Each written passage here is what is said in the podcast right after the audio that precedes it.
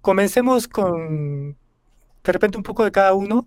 Bueno, primero que todo, muchas gracias por, por la invitación. Y pues nada, para comentarte aquí, eh, prácticamente mi, mi, mi encuentro con el hip hop, con la música, fue una manera que yo ni siquiera por lo menos me lo esperaba, porque yo estaba enfocado en mi carrera universitaria, y estaba estudiando matemática, y, pero de manera así como que por hobby, eh, tocaba en un grupo de rock, yo soy baterista, y después de un momento a otro empecé a darle a, la programación y me encontré con FL Studio. Hasta hace mucho, mucho tiempo fue que pude adquirir eh, con mi propio recurso un controlador, Y a partir de ahí como que toda mi, mi, mi, historia como, como realmente un profesional dentro de la producción cambió porque terminé mi carrera y después me enfoqué a, a, a esto de la música, pero todo comenzó de manera así como que eh, muy autodidacta. Yo, yo no, no tenía cultura musical, ni sabía lo que era un do, re, mi, fa, sol, ni nada. Y cuando tocaba batería era más por oído que, que por, por teoría. Y cuando me enfrenté a un teclado, un pianito, como que ya empecé a identificar las notas y tal. Y ahí como que ya también entendí que no solamente un teclado de computadora uno podía producir, sino que también uno podía como que hacer melodía. Bueno, realmente yo empecé como MC, di mis primeros pasos perteneciendo a bandas y agrupaciones, luego de solista, pero yo, yo le veía la producción musical realmente muy lejana. Al estar cerca de músicos, como que ponían la vara demasiado alta y decía, creo que no voy a, no voy a aprender a tocar teclado ni guitarra, pero lo que empecé a hacer es DJ sets. Entonces comencé como a, a familiarizarme con hacer DJ sets, con la selección musical, cómo crear un ambiente para que la gente eh, entre en una dinámica y creo que a partir de eso, desde la cosa más básica que es empezar a cachar el dónde está el tiempo uno, es como empecé a entender cómo se, cómo se hacen los beats.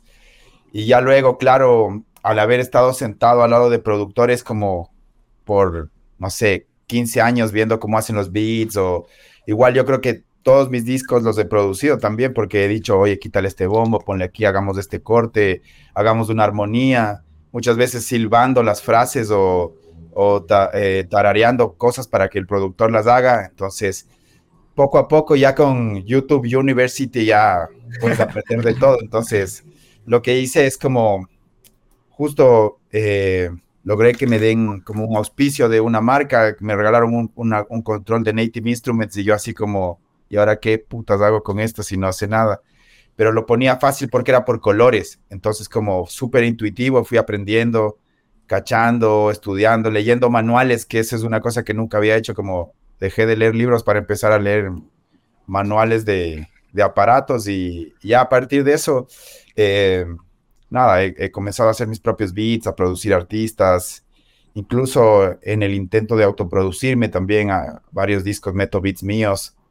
Eh, pero sí, yo creo que más me considero rapero, pero la, parte de producción es algo que amo, que, siempre va de la mano, creo, y es bueno saber cómo, creo que me hace mejor rapero entender la parte de producción. La primera banda que, que, yo tenía, en realidad yo quería ser baterista y como no teníamos, como digamos, el dinero para comprar una batería de verdad y mi papá es mecánico, le tomamos las medidas a una batería en una tienda y soldamos con tarros de, metal todos los tambores y compramos las membranas y le pusimos y esa era la primera, la primera batería. Entonces siempre he tenido bandas desde que tenía 15 años, pero eso te digo, no sé, tocaba con buenos músicos y siempre le, le, veía muy de lejos, así, o sea, muy de lejos de que yo termine haciendo...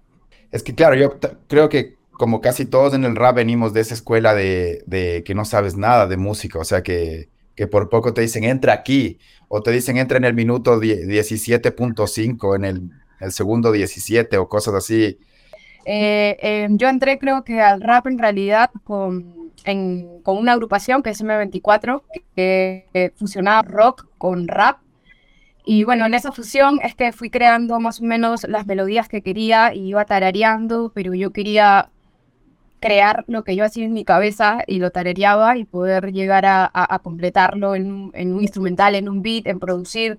Entonces, desde más o menos los 16 años comencé gracias a un compañero que la rompe, que es M Seco, y Gabriel Vázquez, que me metieron bastante en la producción. Y desde los 16 años ya estaba metiendo mano y full autoeducación también, este, que creo que es bien importante cuando a veces no hay, creo, el dinero para poder estudiar. De repente, bueno, acá en mi país es, es, bien caro la producción musical, estudiarla.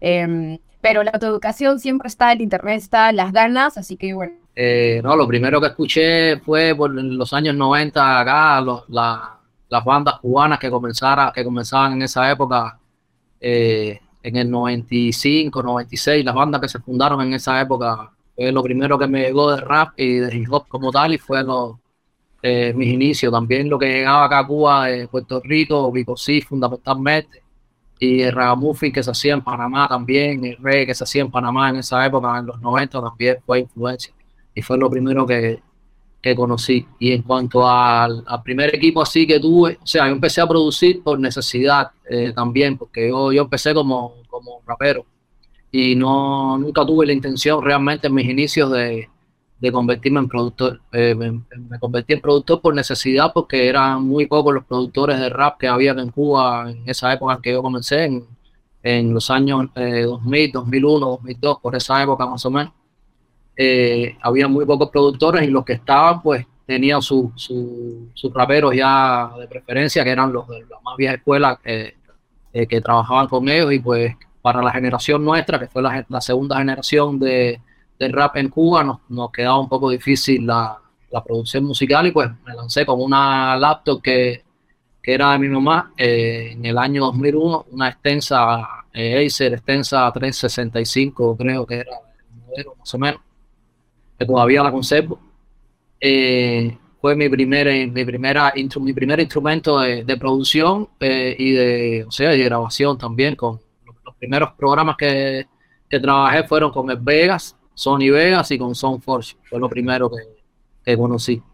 En mi caso sí tuve apoyo bastante, muchísimo apoyo. Gracias a Dios conté con, con todo el apoyo de mi familia.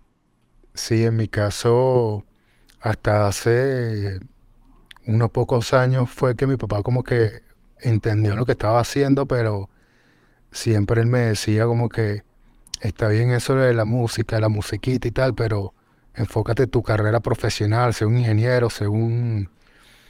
Trabaja en una gran empresa, y, pero ve eso lo de la música como un hobby. Y bueno, yo nunca le hice caso. Hasta última, hasta lo, hasta el 2019 que que pudo entender lo que estaba haciendo y, claro, por todo también lo, lo, que también estaba demostrando y, compartiendo con la familia. Pero al principio como que no lo entendía. Pero creo que lo empiezan a entender cuando empieza alguien a generar ingresos, ¿no? Sí, sí, claro, cuando lo ven a uno viajando, ya uno es independiente, que uno está prácticamente viviendo de la música, como que comprende que, eh, que no es nada un juego ni un hobby, sino que es algo totalmente también profesional. Cuando... Sí, sí, me escuchan. Sí. Ya, sí, sí, decía que a los 16 eh, empecé con, con el FL así jugando y todo, y bastante autoeducación de la mano, gracias a compañeros que me enseñaban. Y bueno, un controlador, un controlador MIDI que, que me ayudó mucho a, a, las ideas que tenía en mi cabeza poder llevarlas a cabo, porque fuera de rapear también canto y siento que creaba mucho las melodías en mi cabeza, creo que desde muy pequeñita eh, que siempre me ha gustado mucho la música. Yo he sido bien formada con el rock bastante y por mi barrio salsa, entonces era como que luego empecé en el rap y fue como que dije, ah, quiero fusionar esto, sonidos de rock, de, un, de una batería fuerte y no encontraba también de todos los sonidos que quería en algunos beatmakers, como en otros sí, por ejemplo, ¿no? Como Gabriel Vázquez, que se volvió de mi banda y creo que él me enseñó bastante en lo que sé. Y el apoyo, bueno, familiar, nunca te dijeron, no hagas eso, eso es este, ese machismo que tenemos del mundo de hombres. Sí, bueno, yo me crié como con mi hermano y de hecho, bueno, éramos de, bueno, de un lugar muy barrio acá en Perú que es el Callao y por así decirlo, en mi barrio era como que si una mujer o estaba en freestyle o estaba vestida ancha, en el Callao lo, lo veían como que en qué, está tu hermana o por qué viste así o qué. Y, de verdad era muy curioso porque hasta era como que a él lo molestaban porque decían, creo que tu hermana va a ser lesbiana, porque para con hombres y porque anda en rap. Y era, es bien cerrado ese pensamiento. Entonces mi hermano me dijo, no, tú nada de eso porque tienes que estudiar, hacer una carrera, porque acá eso tú sabes que en el barrio es que eres lesbiana, que estás en otras. Y a mí me chocó bastante porque de verdad era una de las pocas cosas que me llenaba bastante desde bien pequeñita. Pero bueno, estudié igual una carrera universitaria, me gradué y todo, pero para, para mi hermano, para que esté tranqui, me gradué y luego lo ejercí, me compré mis cositas y seguí, seguí con mi música. Tengo muchas amigas, eh, eh, muchas amigas que, que son productores, beatmakers, que están en Estados Unidos, pero sí es cierto, en Latinoamérica son pocas o prácticamente no hay. Ahora que me estoy poniendo como que analizar la cosa.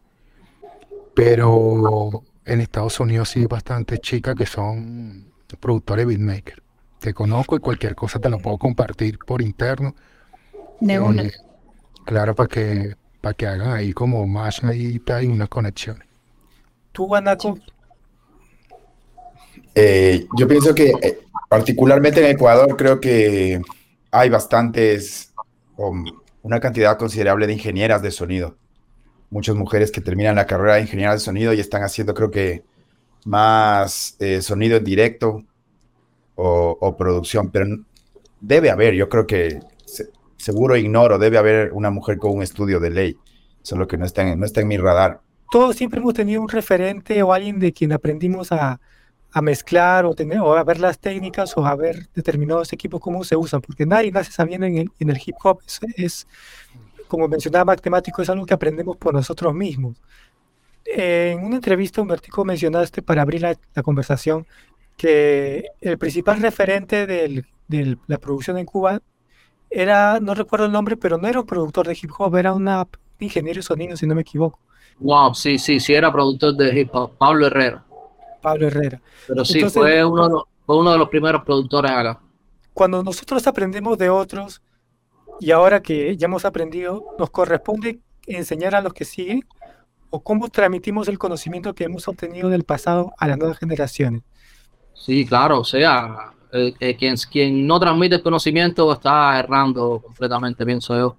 Eh, y pues claro, a mí siempre se, se acercan jóvenes que están intentando entrar en esto de la producción y tal, y, pues claro que uno comparte el conocimiento y comparte lo que tenga. Acá en Cuba es, es un poco complicado por, porque esto del internet llegó hace, hace muy poco realmente, o sea, el internet eh, eh, móvil como tal, en los datos móviles llegaron hace unos cinco años más o menos. Y entonces todavía se mantiene la cultura aquella de, de USB en USB en mano, ir por las casas y tal, y, y copiamos los, los, bancos que tengamos y así, ese tipo de cosas. Pero sí, aquí se, se mantiene mucho la, la cultura de, de la ayuda mutua.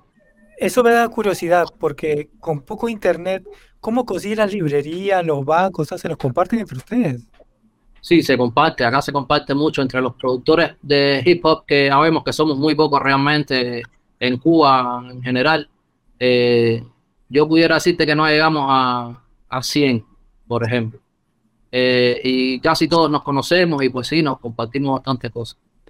Bueno, para aquellos que no saben, eh, bueno, básicamente una librería son un pack un paquete de recursos, un paquete de recursos, eh, así tal cual como de pronto un diseñador gráfico que necesita herramientas de vectorización, cosas para crear su, su arte gráfico, nosotros lo, lo, específicamente los productores musicales de música urbana, tenemos librería donde hay de pronto un bombo, un clav, una caja, un hi-hat, o quizás sampleos de canciones de vinilo, de cassette, que puede ser cortico o largo, que se pueden utilizar para crear prácticamente toda una pieza eh, musical y a partir de lo básico que es la programación.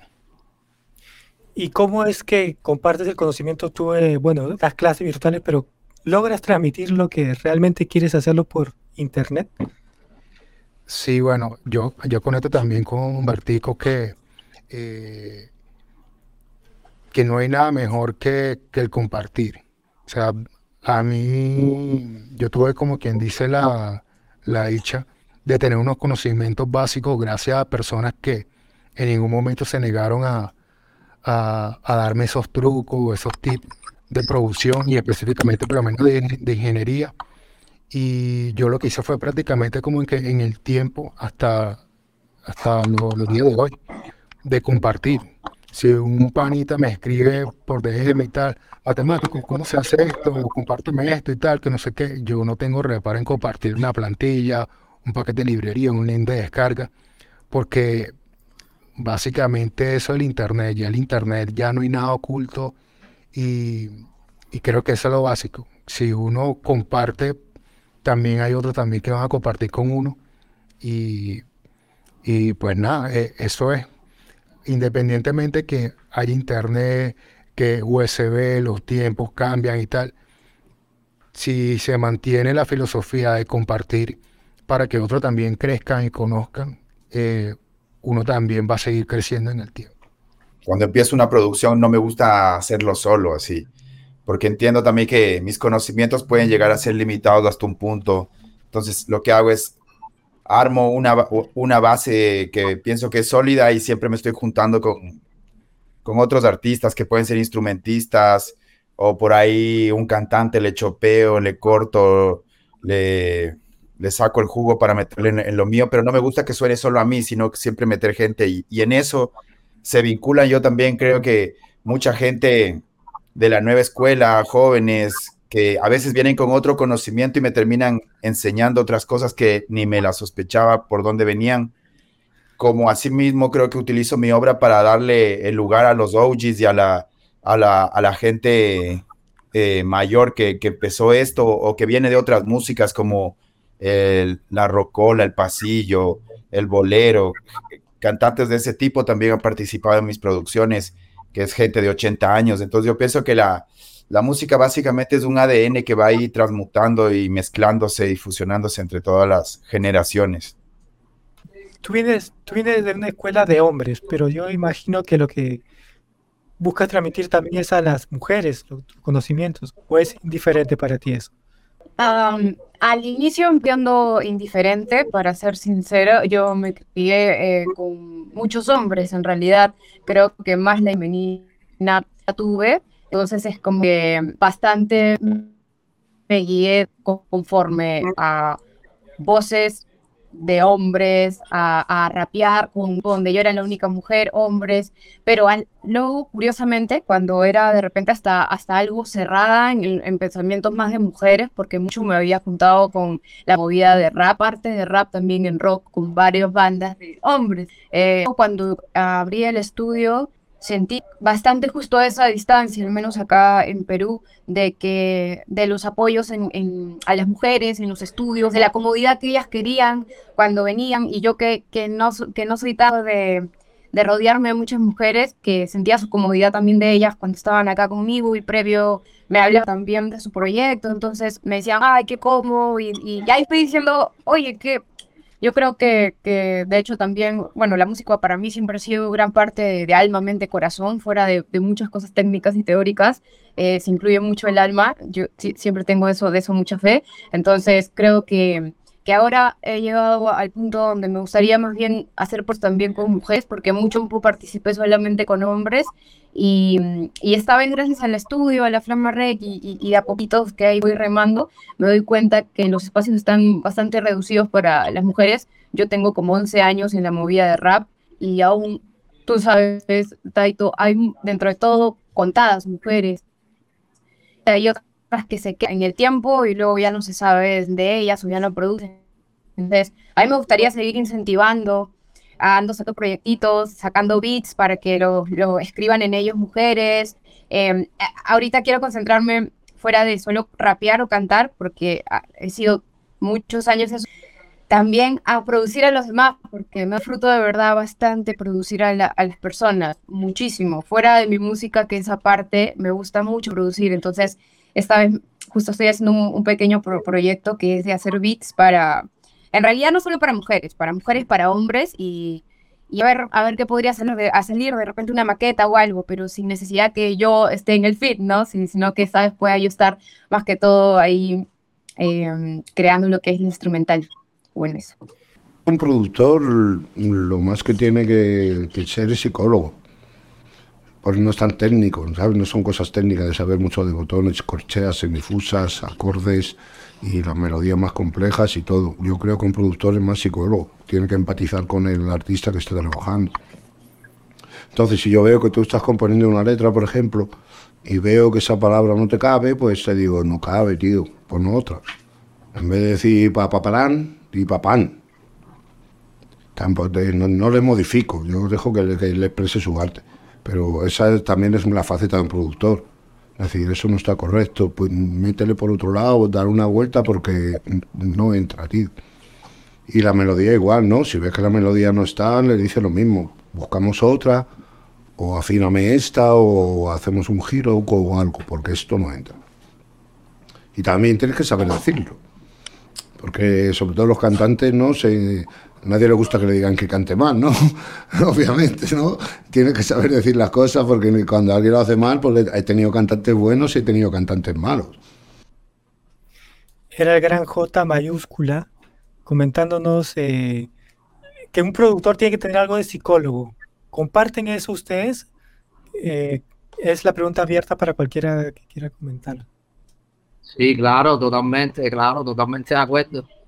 Eh, por supuesto, o sea, hay quien, por ejemplo, en mi caso personal, hay quien ha venido acá al estudio a grabar con, con un, un, verso fuera de, de, métrica, por ejemplo, un ejemplo que pongo, y pues uno trata de, corregirlo. Hay quien se deja ayudar y hay quien no, y hay quien también uno siente la, la motivación de ayudarlo y hay quien no, hay quien, pues bueno, dando. Eh, pero yo sí, con la gente que trabajo eh, mayormente, claro que, que sí, que claro, ese es el trabajo del productor también, obviamente. Claro. No, bueno, primero que todo estoy de acuerdo con el panita porque no necesariamente un productor tiene que tener los conocimientos técnicos para o, o, tener o tiene que tener el conocimiento de estar editando, producir una música o hacer beat.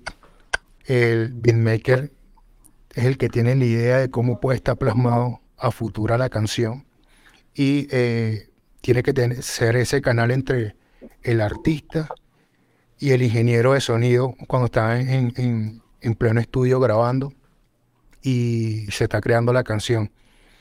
Yo creo que el hecho de que un artista sea pro a nivel de, o sea, mainstream, y otro artista que sea underground, yo creo que eso es indistinto, porque más allá de, su proyección artística, aquí lo que prima es su personalidad. Y puede haber de pronto un artista no tan reconocido, pero es muy, muy creativo dentro del estudio y muchas veces es poco lo que uno le, le, le sugiere para esa canción y prácticamente llega de casa con la idea plasmada. En cambio, llega otro artista que sí tiene mucha proyección y viene en blanco y uno prácticamente como productor musical le tiene que hacer prácticamente todo. Y es cuestión creo que de personalidad, de artista en artista, no tiene nada que ver con las proyecciones que ellos tengan a nivel de, de público, número. Creo que es una cuestión de personalidad y uno como productor musical como que tiene que tener ese chip a que cada vez que llegue una persona es prácticamente como que conocerla de cero, ver cuáles son sus debilidades y fortalezas, y, comenzar todo como que un, experimento y, una experiencia para lograr eso que es una canción. Valesca, tú has trabajado con niñas, niños, adultos, hombres, mujeres. ¿Cómo es tu panorama para conectar en primera instancia y que el producto salga bien? Eh, de hecho, trabajé, sí he trabajado con dos niñitas, dos pequeñitas, una, bueno, entre 6, 8 años. Y mm, sí, yo creo que tiene muchísimo que ver también, de, hecho concuerdo bastante porque cuando viene alguien aquí, eh, no necesariamente sacan citas tus amigos, al inicio imagino que sí, bastante, pero en un momento ya cuando estás que te dedicas lleno al estudio, viene gente que no conoces o que ya no es amigo de amigo, que simplemente estás conociendo a alguien de cero y que llegó al estudio y quiere trabajar algo. Entonces, para mí tratar con niños, bueno, igual en lo personal yo adoro a los niños, pero mm, también fue un reto porque no lo vas a dirigir como cuando estás dirigiendo a, a cualquier persona, ¿entiendes? Es como que es una pequeña, es un pequeño, entonces tienes que saber llegar. Para mí fue también mucho orgullo trabajar a una niña de 7 años que escriba su propia letra de rap, su primer rap, de inicio a final, aquí, que lo haya escrito todo, que lo haya venido a la sesión para poder grabar. Y, y eso justo, en dirigir, no tener que no, no, ya, no, este, ahí tienes que meterle unos apoyos distintos, una segunda voz, cambios de entonación, o sea, no le vas a hablar de esa forma, ¿no? Entonces, saber cómo llegar también para mí fue, fue muy bonito porque nunca había trabajado algo así, he trabajado en su mayoría con muchos hombres, eh, algunas mujeres, cada vez un poquito más, y esta vez que fueron pequeñitas, eh, fue muy lindo porque para mí también siento yo que para ser productor eh, tienes que tener bastante paciencia. Entonces, yo creo que, que si no tienes paciencia, uy, se va a hacer, si trabajas con ellos, se va a hacer bien, bien complicado porque como es en clientes, cualquier tipo de establecimiento de trabajo, todos son distintos.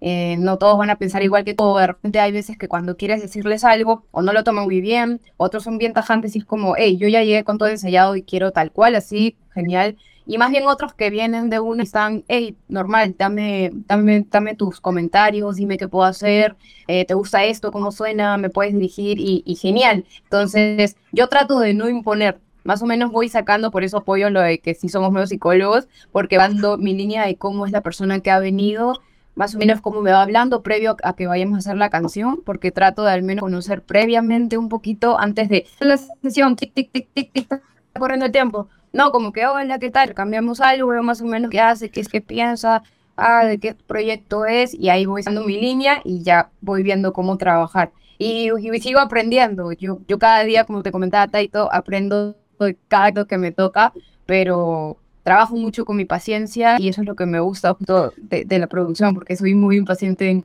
en, la vida, pero, pero es muy lindo porque amo tanto esto que acá soy paciente, así que...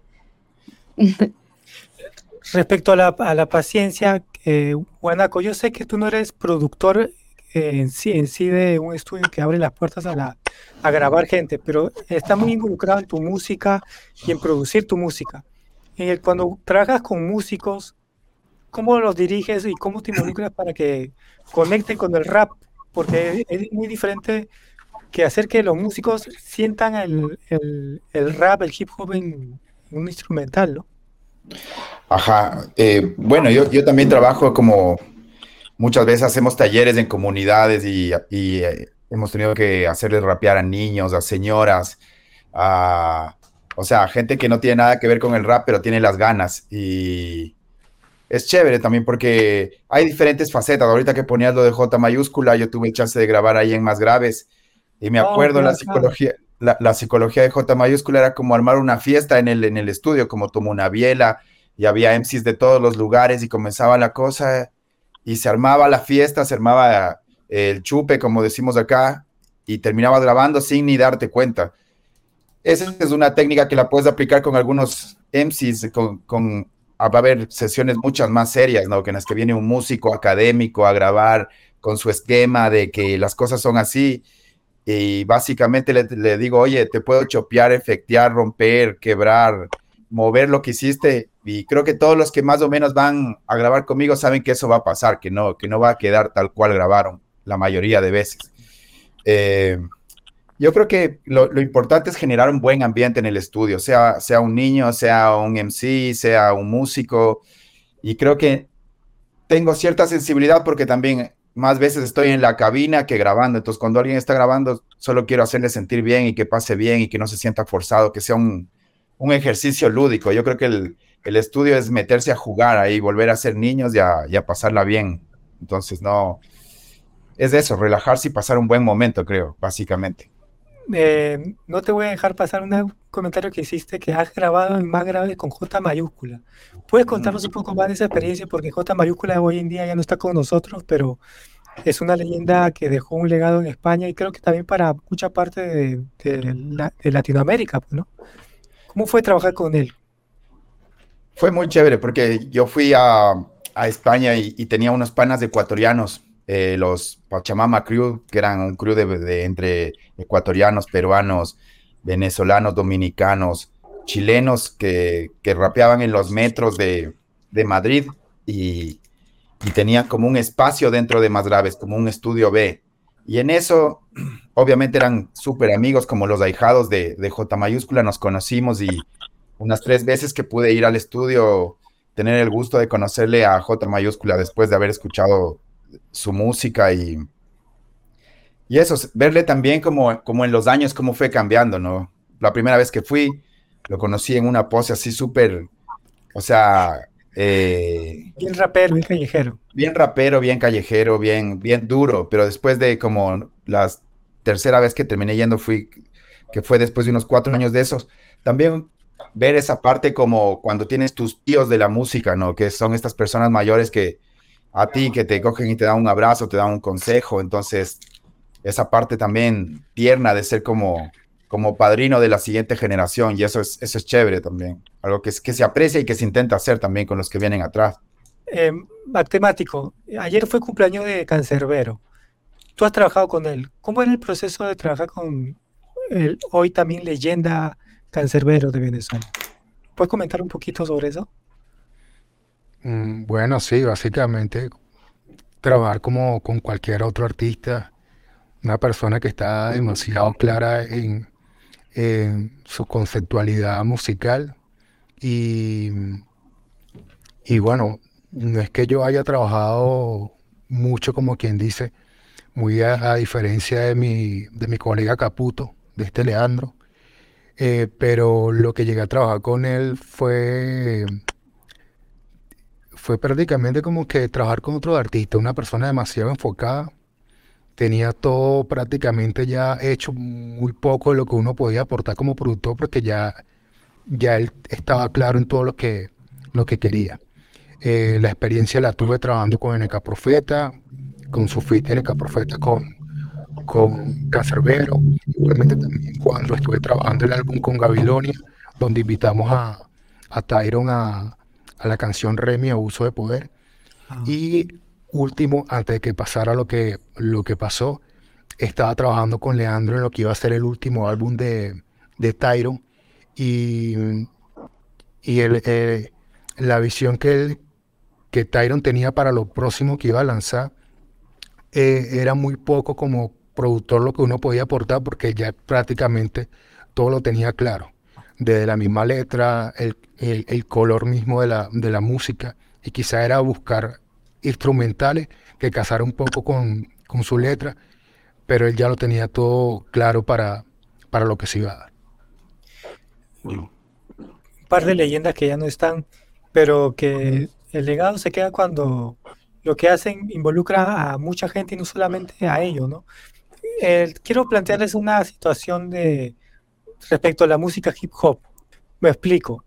En el pasado, eh, cuando me preguntaban eh, qué características tiene una canción rap, yo podría haber dicho, ah, de repente la voz al frente, un kick fuerte, un snare y ya, son las características principales. Pero cuando lo piensas detenidamente, tú dices, eso me suena a una regla.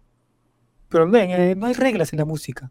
No, yo creo que eso varía mucho, hermano, y depende mucho del gusto de cada cual también hay muchísimas, muchísimos diferentes tipos de sonidos dentro del mismo rap y eso lo logra el productor y el, artista también, el rapero, la rapera también. En mi caso personal yo prefiero que suene un poco más oscuro, un poco más eh, vintage, eh, un poco más marrón, por, por decirte algún color.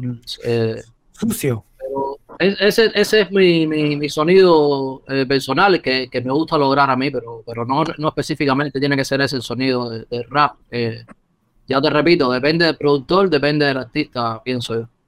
Sí, eh, por lo menos en mi caso, yo trato como de adaptarme más a, a la personalidad del artista. me olvido de mí mismo, me olvido de pronto, echo un para un lado lo que son mis gustos, lo que son mis eh, mi inspiración y también mi, el color mío particular como productor y lo que hago es estudiar al artista para lograr eso que, él necesita. Lo que pasa es que en, en mi caso muchas veces he trabajado con artistas que detrás de esos artistas hay productoras o disqueras y están pidiendo algo totalmente específico para dicho artista. Entonces si uno se pone por lo menos a experimentar demasiado y más enfocarse en el gusto de uno, eh, el artista deja de ser el mismo para convertirse en otro.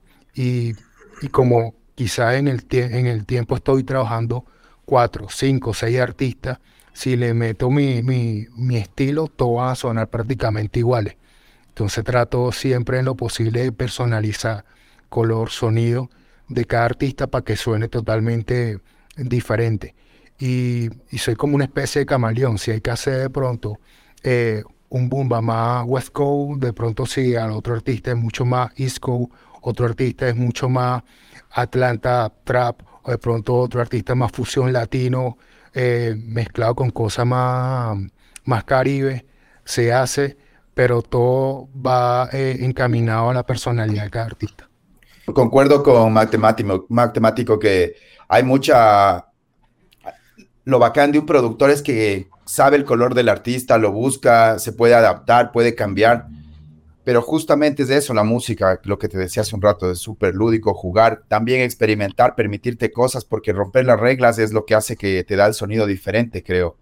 Ya ves lo que hace Kendrick Lamar en cada disco, cómo va cambiando, cómo va haciendo que, que, que el hip hop siga en, en el 2023 siga siendo vigente, porque si nos hubiésemos quedado un solo sonido para siempre, eh, creo que no estaríamos ni siquiera aquí sentados frente a una computadora. Entonces, eh, yo pienso que es eso, que, que, es, respeto mucho esas carreras que hay un sonido específico como, eh, digamos, el, el, el, sonido de Alchemist, digamos, que lo buscan por eso, se adapta, tiene muchas fórmulas dentro de eso, pero al fin y al cabo es ese sonido. Pero hay otros que son realmente camaleones y hacen mil cosas como Farrell o, o otros productores. Entonces yo creo que es, es cada quien... Eh, y la música, las reglas son para romperlas, creo, siempre. Yo creo que en el mensaje, en actitud y en que sea original, verdadero y honesto, es cuando la cosa se, se define si es hip hop o no es hip hop, creo yo. A mí sí, me gusta mucho experimentar porque me gusta salir de mi área de confort cuando estoy creando, porque me gusta poner mi creatividad a full, trato de trabajar bastante con eso y y como he sido bien, bien considerado blues, jazz, mucho rock, entonces me gusta trabajar también, no mente sonidos como cuando son boom bap, eh, ya conozco más o menos y qué sonido le gusta, pero cuando estoy trabajando, a veces no siempre hago eh, rap, eh, lo cual me, también me emociona, que, he estado trabajando maquetas de rock, alternativos, de blues, y eso me saca de mi área de confort de solamente conocer eh, determinados eh, trabajos de mezcla, plugin solo para rap, que he trabajado bastante y yo quiero aprender mm, más ramas y, y, también salir únicamente de lo que es este, el rap, ¿no? Lo cual adoro y todo, pero em, me, me gustan mucho los sonidos, me gustan mucho los sonidos experimentales, fuera de eso los, los pedales, el sonido del piano al piano, entonces creo yo que, que por eso único podría quedarme solamente en esa rama, ¿no? De verdad me gusta muchísimo experimentar con, con la música. Obviamente igual con el pedido de cada, de, de, cada artista. Yo sé cuando viene alguien que como te fumba, ya sí yo sé cómo trabajar. Pues, y, y, es, el, es igual de, o sea, trabajar con un artista, una canción, un single, ¿es más fácil o más difícil que trabajar un álbum? Oh, mucho más difícil un álbum. Mm, depende. Algo, yo creo que es que ha venido personas que, um, bueno, no sé si únicamente todos acá solamente eh, eh, rap, eh, sí mucho, mucho rap, pero ya ha venido gente abierto al público abierto eh, a grabar géneros muy distintos entonces y me di cuenta que, varía bastante o, de repente era el cliente y no con solo una canción fue muy difícil poder terminar ese, ese un tema con, con este cantante, complicado, lo cual ha venido eh, una compañera a grabar tema y fue un EP de cinco y vino y en un grabó casi todos los temas, creo que faltó solo uno por factor tiempo, lo tenía todo al ti, aceptaba mucho porque también daba sus coros, aceptaba mucho mis recomendaciones y siento que lo trabajamos en un tema súper bien y ese único tema de, de, un género que era, eh, bueno, era tengo nada en contra de rap, pero fue, fue, fue muy complicado trabajar y solo era un single.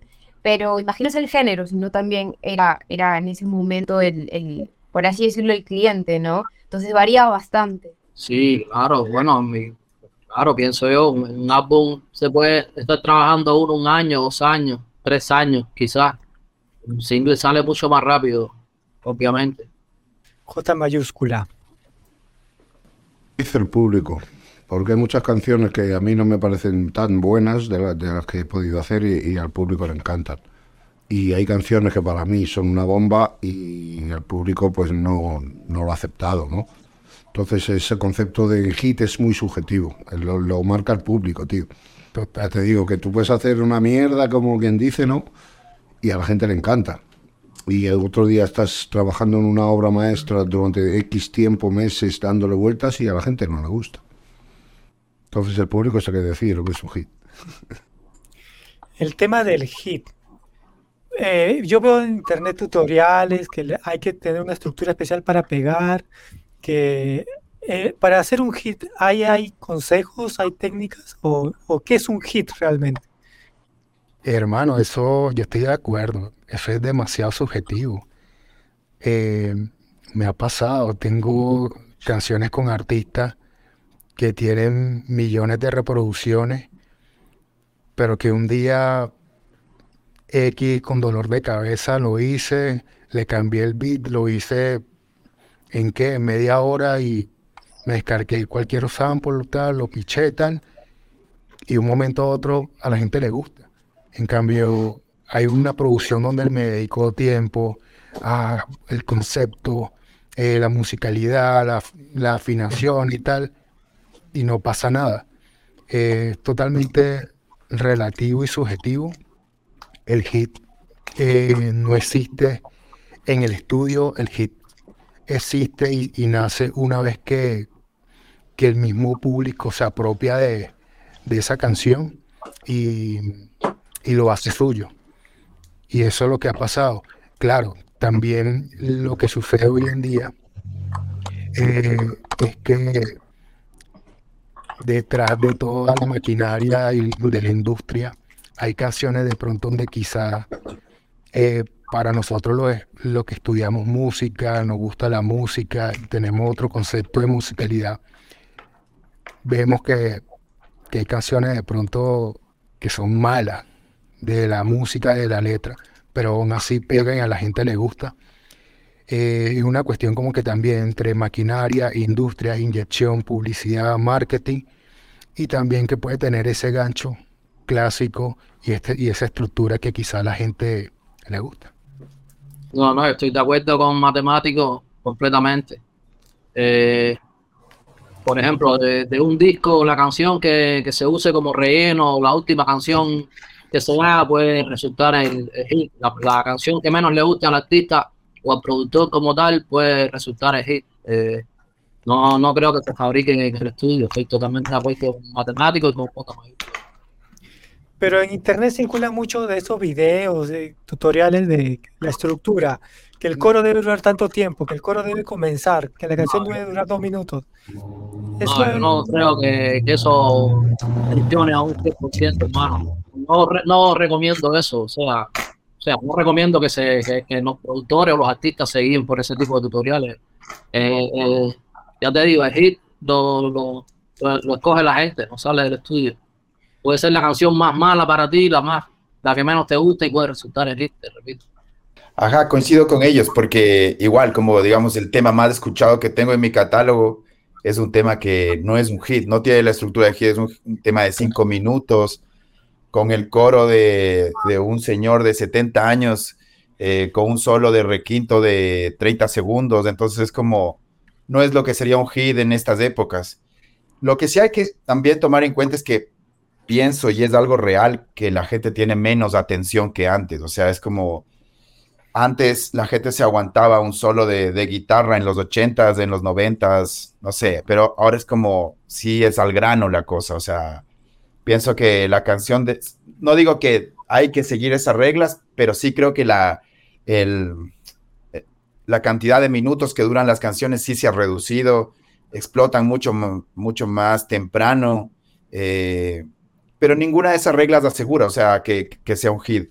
Claro. Pero sí, pero sí, las estructuras, si vamos viendo las estructuras de los 90, 2000, si escuchas el hip hop del, del 2002, si escuchas el, el, hip hop del 93 y el de ahora, sí hay unos cambios en, en estructuras. Seguro por el consumo, por las plataformas, eso, toda esa percepción de cómo nos llega la música cuando era en vinilo, en cassette, en, a través de streaming, todo eso cambia también la forma en la que la gente compone. Pero una canción es buena, yo creo, y envejece bien eh, cuando se sustenta por sí sola. Hay canciones que yo tengo que, digamos, no han sido el hit del disco, no son el hit, pero esas canciones para algunos pocos, para los más fieles son las mejores y aunque no es la, la, canción que más números tiene, es la canción que se te acerca alguien y dice yo con esa canción, cuando nació mi hijo, eh, me pasó tal o cual anécdota. Entonces, yo creo que hay hits y hits, hay, hay canciones y canciones y hay a veces el hit no envejece tan chévere como estas canciones que tienen más concepto dentro de los discos. Por ejemplo, yo creo que cuando ha venido gente y me ha dicho, quiero, quiero que me produzcas algo súper comercial. Entonces, bueno, yo, yo, yo de verdad siempre le digo, wow, yo no creo que, que, o de repente aún no estoy en el nivel de decir, yo voy a crear algo súper comercial porque soy de la movida bien underground y la música que he escuchado en sí no ha sido la más comercial posible. Entonces, cuando me han dicho eso, porque, porque eso a veces tienen la idea que es un hit, sonido comercial, cosas pegajosas, y sí, eso, eso es muy cierto con, con Guanaco, que eh, hace mucho tiempo, por ejemplo, te podías escuchar un tema de Jimi Hendrix y estaba nueve minutos y la guitarra seguía sonando y todavía él no cantaba y la gente estaba a full, ¿entiendes? Eh, o Janis Joplin, y ahora es como que, sí, en el primer tiempo ya explota y ya está que le meten y, y no se luce tanto el instrumental, el beat, los sonidos, o cuando termina. Y yo también me he dado cuenta bastante de eso porque soy muy amante de la música de los 60 y 90.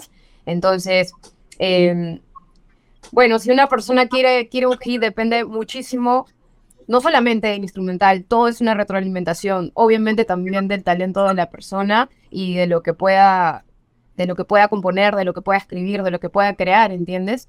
Igual eso es un tema que, uff, porque después tengo un pensamiento que también digo, wow, pero ahora hay personas que son súper famosas y yo necesariamente no creo que estén cantando algo con, con un desahogo que diga, wow, que, que esto me llena, pero, pero curiosamente llegan a ser los números uno y, son súper pegajoso el sonido, eh, la creación del beat y todo, entonces...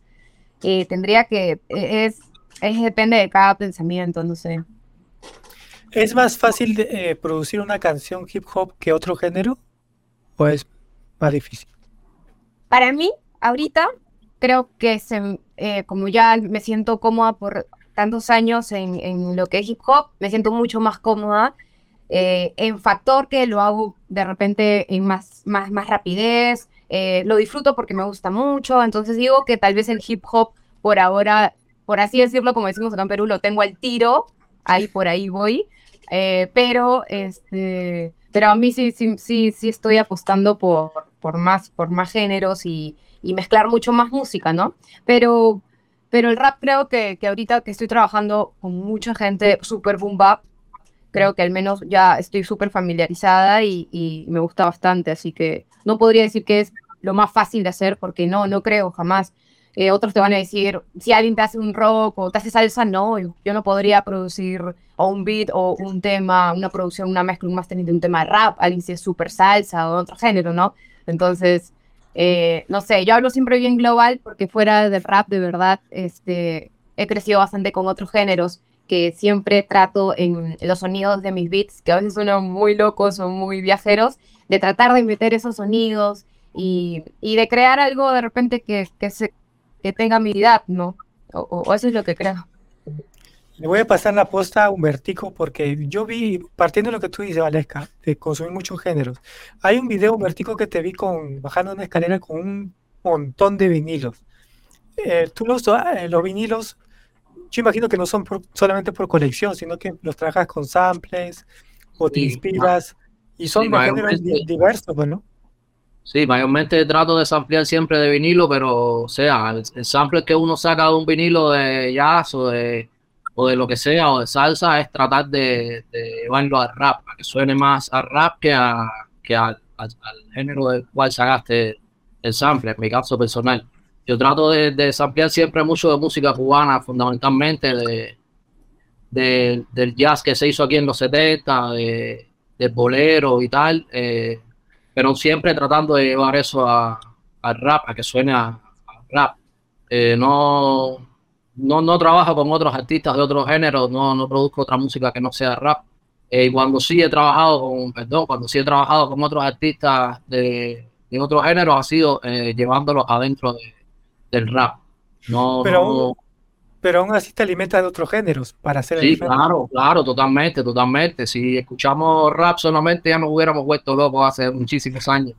Eh, claro, claro. Yo, yo, yo creo que actualmente estoy escuchando mucha más música que, que rap. O sea, estoy escuchando mucha más música en general y mucho menos rap. Eh, en mi caso, pues rap, pero sí, claro, claro.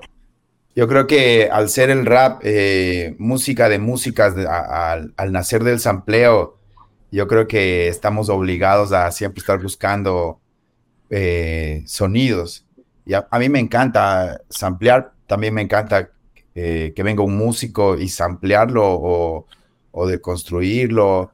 Yo creo que las, técnicas son muchas y, nada, me, gusta eso que, pa- que pasó en, en el fenómeno del hip hop en Latinoamérica, que cada ciudad grande de Latinoamérica tiene su sonido de rap, porque la mayoría de productores empezaron a samplear como las baladas o, o el rock de su sector o la música folclórica del lugar, y entonces se va construyendo también un color, un sonido de, de cada movimiento particular. Porque matemáticos, yo he visto que cuando tú haces beats, no sampleas tanto tampoco. O sea, tú, tú creas sonidos eh, aleatorios. Y no está mal tampoco. Bueno, es que es- eso también es relativo, eh, dependiendo si nos vamos directamente al producto que es el artista. eh, no todos los artistas, no todas las canciones piden que se haga un sampleo.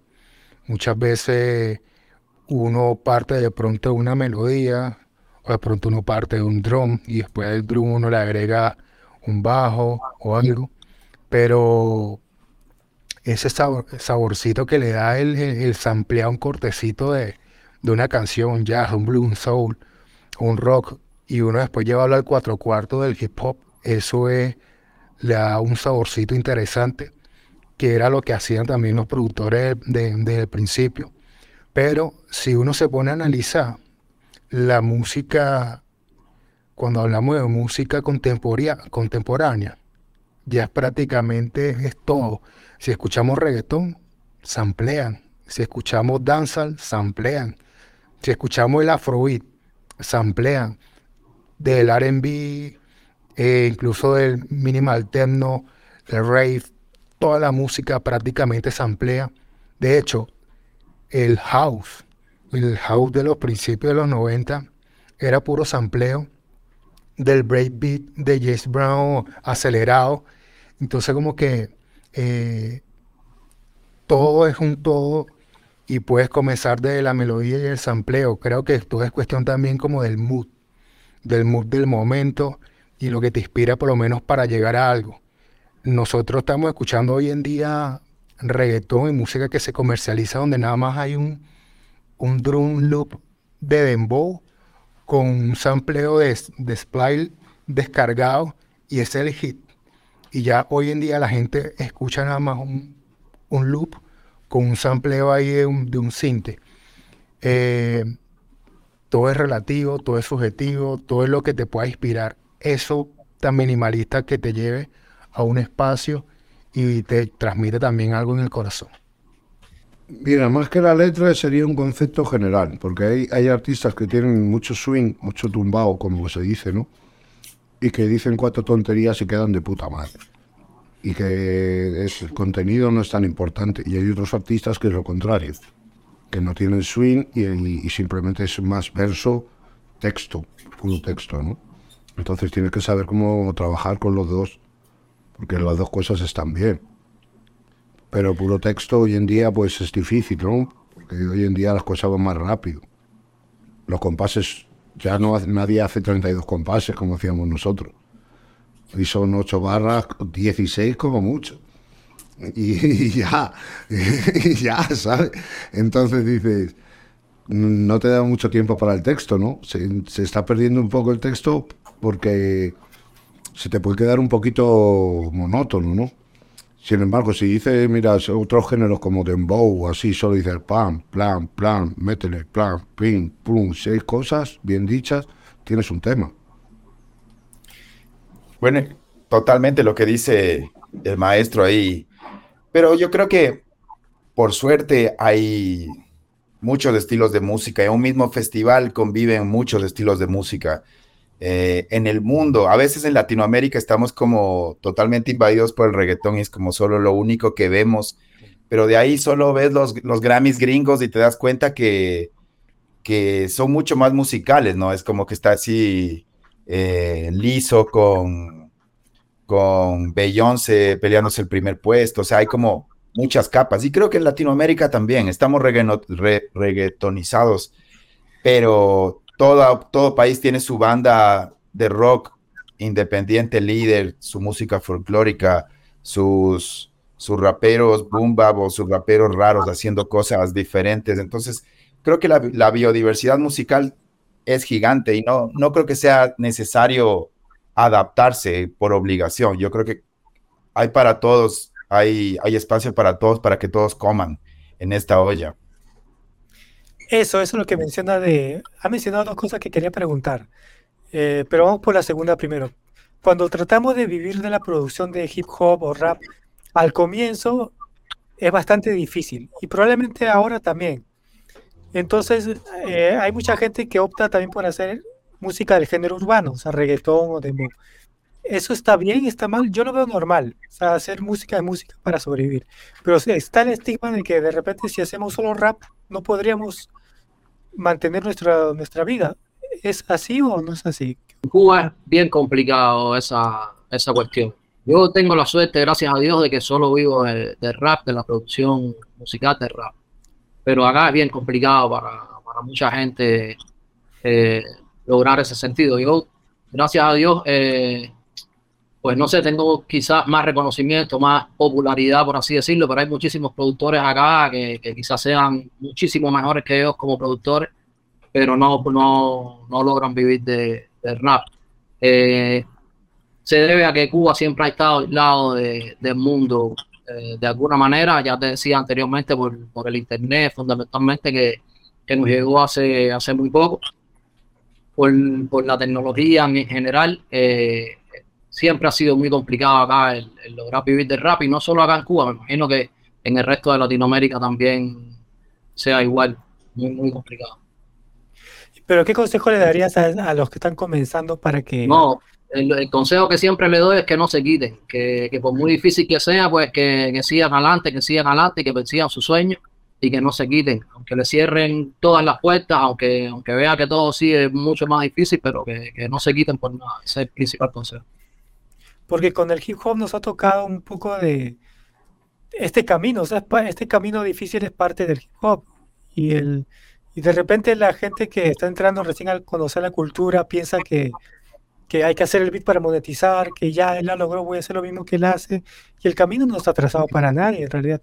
Eh, bueno, yo, yo creo que de verdad se ha hecho un camino entre muy perseverante para mí y como dice papá Humbertico de no dejarlo porque creo que ya sé por fin de verdad, verdaderamente qué es lo que quiero y qué es lo que disfruto hacer, generando dinero que no es que me sobre, pero a mí me llena de muchísima satisfacción porque trabajo en su mayoría un género que me abrió las puertas hace bastantes años y disfruto mucho crear, aprendo cada día, siempre estoy aprendiendo. Y sí es muy difícil darle de lleno, solamente yo soy independiente, vivo sola, entonces todo uno sabe, ¿no? Todos los, los gastos, todo lo que se viene, todo solo para uno solo únicamente el estudio. No voy a negar, al inicio eh, sí me quedé pensando, dije en serio, pero eh, hay días en que no estoy grabando nada, hay días en que me llega full y digo que genial, pero siempre estoy full autogestión, eh, siempre estoy generando de, arte que, creo, eh, tratar de, generar diferentes ingresos, porque no voy a mentir que únicamente vivo y, vivo muy bien con los ingresos de, la Flama Rec, que es mi estudio. No estaría mintiendo, pero sí apunto a eso. Em, pero sí tengo bastantes autogestiones que hago para poder llegar, em, por así decir, a fin de mes, no solamente con lo del estudio, porque por ahora no, no, no, no creo que sería eh, lo que quisiera llegar de monto, ¿no? Recién la Flama Rex se ha abierto hace casi dos años, produzco desde muchos años, pero puertas abiertas para una persona que no sea yo o mi, o mi grupo, eh, y, espero en un par de años sí pueda solventarse realmente. Y justo eso que a mí me frena bastante, que no pensé que iba a ser así, me, he sentido por muchos años un hombre más y cuando abrí la flama me di cuenta que algunas personas no querían venir cuando se enteraban, porque yo no tengo por qué poner que soy mujer cuando tengo la página de la flama. Y, cuando me preguntan o se dan cuenta que, soy mujer, me dicen, ah, pero eres mujer. Ah, pero como no se ve mucho acá en mi país, eh, me dicen, pero, eh, pero sí, sí, sabes, sí, este, ¿y qué tal le metes? A ver, pásame algo tuyo, ah, eres mujer, cosas así. Entonces, a mí se me ha hecho un poquito todavía más difícil, pero voy a seguir metiéndole. Yo siempre también digo eso, la perseverancia es todo si es que esto te llena, así que, que hay para ratos si verdaderamente lo quieres. No, no, es nada, no es nada fácil, no se me está haciendo fácil, pero de lleno, por ejemplo, le estoy dando, pero cuando no hay, igual le voy metiendo más creaciones de arte que va fuera de la producción. Así que nada, eso, perseverancia es todo, no, no es fácil, pero si te gusta verdaderamente, eh, el, tiempo, el tiempo es relativo y se va a poder hacer y nada, eso. Eh, me, me, quedé pegado cuando dijiste lo difícil que es que ser mujer, porque que te digan, ah, eres mujer, o sea, te pone trabas que de alguna manera nosotros no tenemos. Claro, igual otros también sí recalco que, que me motivan mucho cuando ya me han escuchado a mí o, con la banda M24 y de una me dicen, uff, quiero que me hagas un beat tú, los estilos de tus beats, eh, quiero grabar contigo. También hay mucha gente muy buena onda, pero sí también me ha pasado cuando me escriben personas que de repente no me han escuchado porque no necesariamente me han tenido que escuchar y han llegado en la Flama Red por recomendación y me han hecho esa, esa pregunta o les he dicho, ya, listo, al final de la conversación, mi nombre es Valesca ah, eres mujer y cosas así. Que, no, nunca me lo había esperado, como que he estado tanto en la movida de rap con hombres, que, que como te digo, un tiempo yo me siento una más y cuando comenzaron esas cosas, yo misma me preguntaba, pero ¿por qué? O ¿por qué tengo que...? Obvio, le muestro mi trabajo, pero ¿por qué esas preguntas? Suelto que me dice, pero sí sabes. Y ahí como que hubieron momentos donde me sentí insegura porque llevo muchos años aprendiendo siempre. Yo nunca voy a dejar de aprender y amo mucho esto. Pero al contrario, luego dije, no, porque en realidad seguir trabajando más que demostrar, eh, me estoy demostrando primero a mí que es lo más importante, que, que, puedo crear y sin barreras todo lo que mi corazón y mi mente quiera. Entonces, eh, a, la par de a poquitos, igual la gente va a ir sintiendo esto y se va a romper esas barreras, espero en Perú, que, que es muy grande, tú sabes, Taito, sobre los temas de mujer y hombre, lo cual para mí, yo no estoy ni de un lado ni del otro, al contrario. Todo normal, yo estoy al medio pero cuando me empezaron a crear esa, esa diferencia por, por ser mujer, no todos, pero sí algunos, y empecé a sentir esa inseguridad, ¿no? Matemático, tú has decidido trabajar con una mujer pequeñita. ¿Por qué? Porque, porque es mujer, porque es niña, o por qué razón ese camino. Bueno, antes de responderte, continuar con el hilo de, de lo anterior. O sea, yo pondría como una especie de una raya de frontera eh, donde para el artista es mucho más complicado ponerse a, experimentar con otros sonidos que un productor y un beatmaker. Un beatmaker y un productor, si hoy hace reggaetón, mañana hace bumba, después hace trap, creo que no se le va a juzgar mucho porque es un músico y quizá de pronto no tiene esa visibilidad. En cambio, cuando es un artista eh, quizás dirigido en la parte de la composición, de la letra, es un orador, cuando cambia, digámoslo así, su, su filosofía e ideología musical, como que se le, eh, se le juzga demasiado. Entonces quizás es más fácil para el productor y beatmaker explorar y experimentar con otras sonoridades que al mismo artista. Ahora, dentro de los mismos artistas también hay como una frontera. Está de pronto el artista urbano, que es el que nosotros conocemos a nivel comercial, que hoy te hace un reggaetón, mañana te hace un dembow, después te hace un trap, un afrobeat. Y está el hip hopper, que el hip hopper si se mantiene en esa línea, línea del hip hop, donde puede explorar de pronto mañana un Wesco y después un Boomba y tal. Eh, creo que eh, esas líneas quizás son las que nos van a estar persiguiendo eh, en el tiempo, porque el público es así. Ahora, cerrando esto, eh, ¿por qué decidí trabajar con una niña? para mí ha sido la bendición total. De hecho, estaba comentando al principio del podcast que yo dejé de trabajar con muchos proyectos de artistas que ya estaban digámoslo así, eh, que están establecidos. Y prácticamente yo esperé terminar un contrato con una productora y un artista para entregar unos discos y enfocarme en esta niña. Y algo he aprendido, y es que nunca en mi vida, nunca en mi vida como productor musical había trabajado con niños. Cuando comencé a trabajar con esta niña, aprendí algo. Y es que esta niña al momento que yo empecé a trabajar en el estudio, a componer y a grabarla, me di cuenta de que no tiene ego. no oh, tiene ego. Entonces, los adultos, los adultos pueden ser el más comercial, el más famoso o el más underground, pero entra al estudio y tiene algo llamado ego. Y entonces uno como productor, cuando uno va a darle idea o va a decirle algo, siempre está esa barrera como que, ¿tú por qué me estás diciendo esto? En cambio, con esta niña, cada vez que yo le decía algo, mira, ¿será que hacemos esto? Y prácticamente, no es que en todo me decía que sí, sino que había una, siempre está ese rostro de, de, de, querer aprender. Entonces, cada vez que yo le doy una instrucción, le digo, mira, podemos hacer esto, lo otro, ella me dice, vamos a hacerlo, ¿qué tal suena? Entonces, siempre está como que está, está dispuesta. Y y me di cuenta y dije, no, es momento, este es el tiempo, si la vida me puso esta niña para manejarla y producirla, yo voy a apoyarla para que esta niña sea ejemplo también de otras niñas más a nivel Latinoamérica. Y, y también porque también algo me, me doy cuenta de esto. En Latinoamérica, dentro del hip hop, dentro del rap, los adultos no apoyan a los niños no hay un apoyo. Los adultos productores, beatmakers creativos, solamente quieren al artista reconocido, solamente quieren trabajar con el, el tal. Pero cuando llega un niño que no ha cantado ni ha producido con nadie, no ha cantado con nadie, no tiene la trayectoria, esa es la personita perfecta para nosotros inyectarle conocimiento y, y crear una semilla porque mañana no sabemos si ese niño es el artista que hoy en día es el grande. Entonces yo considero que hay una gran diferencia entre el artista niño y el artista adulto, el ego. Y por eso decidí trabajar con un niño. Tengo las puertas abiertas, pero siempre elijo con quién. Tengo las puertas abiertas, pero siempre elijo con quién trabajar. Bueno, fundamentalmente que eh, mi trabajo, además de ser mi trabajo, es mi pasión y mi, y mi templo por así decirlo.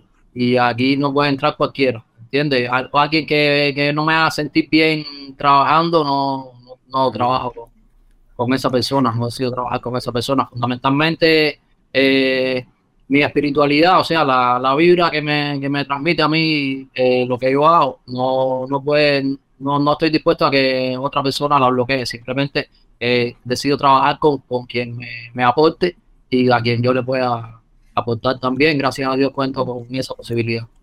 Pero ese tipo de, entendimiento de las cosas te lo da el tiempo, ¿no? Porque los que comenzamos, al principio queremos grabar con quien sea. Ya con el tiempo nos damos cuenta que esto no estuvo bien, esto sí. Sí, claro, correcto. Siempre no fue así, siempre no fue así como te lo estoy eh, contando ahora. Hace mucho tiempo atrás, eh, pues tenía que trabajar con todo, todo el que, el que viniese.